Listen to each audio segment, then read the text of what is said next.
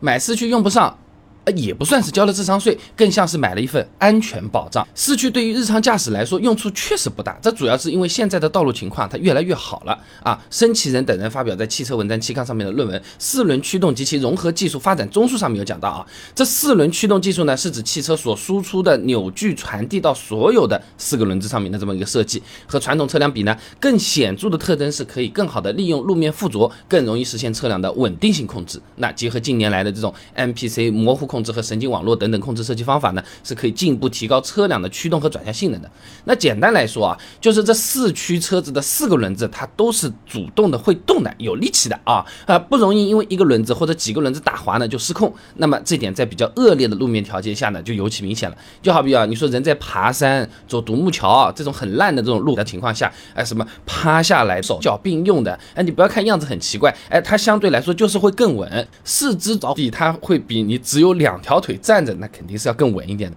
台风天有时候不也这样，对吧？但是根据交通运输部给出的数据来看啊，中国的国道、省道等高级路面铺装率已经达到百分之八十七了，高速公路网的规模呢也位居世界第一。可以说啊，日常出行大部分的路面已经是很平整的水泥路或者柏油路了。那除非遇到你这种恶劣的极端天气，什么什么大雨啊、大雪啊啊，否则的话呢，这市区可以发挥优势的地方。确实是不多啊，那不光是平时用处不大，四驱的车子在其他方面还是要做出一定牺牲的。李华然发表在《驾驶员》期刊上面的论文《四驱一定比前后驱好吗》？哎，看完你就后悔了。上面讲到啊，这三种四驱里面啊，呃，适时四驱由于结构所限，性能是不如全时四驱的；分时四驱呢，呃，又和公路驾驶关系不是很大。性能最好的全时四驱，结构又相对复杂，成本嘛高，占用空间也大，并且在运转的时候是需要消耗掉一定的功率的。哎，经济性方面，哎，就会存在一定的缺陷。线啊，这就好比你啊养了个保镖，哎，平时呢他是没有什么机会出手的，但是呢你工资还是要照付的，对吧？你出去出差的时候，原来买一张机票，现在你要买两张了啊。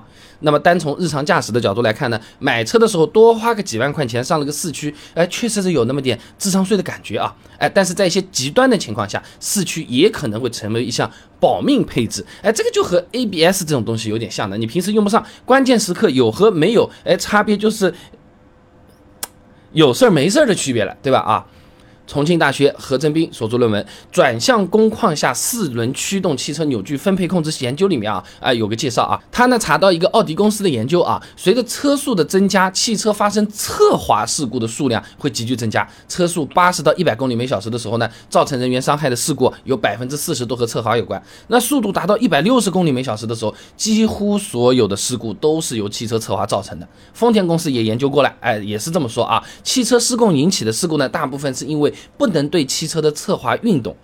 进行控制造成的。那么四轮驱动汽车的扭矩分配控制技术呢，是可以极大的改善刚才说的这种情况的。那通过对轴间和轮间扭矩分配装置的联合协调控制呢，来实现每个驱动轮的驱动力控制，在左右轮之间产生驱动力差，从而产生附加横摆力矩，哎，具备控制横摆运动的能力，使车身能够回到正确的轨迹上来。简单来讲，就是一旦遇到路面积水、积雪这些恶劣情况，啊，有可能有侧滑风险的时候，你拥有这个四驱系统的车子啊，它是更不容易失控的。即使失控，也更容易救回来，所以从这个角度来看，你买车多花个几万块钱买了个四驱，哎，有那么一点点花了几万块钱买了个保险的这个味道，哎，有可能你一辈子都是用不到，用不到叫做最好，那万一用到的时候。嗯，你你从经济角度来说也是值回票价的啊。那总的来讲，四驱对于用车环境比较恶劣、经常走烂路，或者说你遇到的地方三天两头下大雨、跑高速的，的确推荐，啊，是可以提升体验和保障安全的。那即使是以城市代步为主的朋友呢，在预算充足的情况下，也是可以考虑四驱车型的。哎，毕竟谁也料不到的，嗯，这个你以后的用车过程中，三百六十四天都是好好的，在其中的一天啊，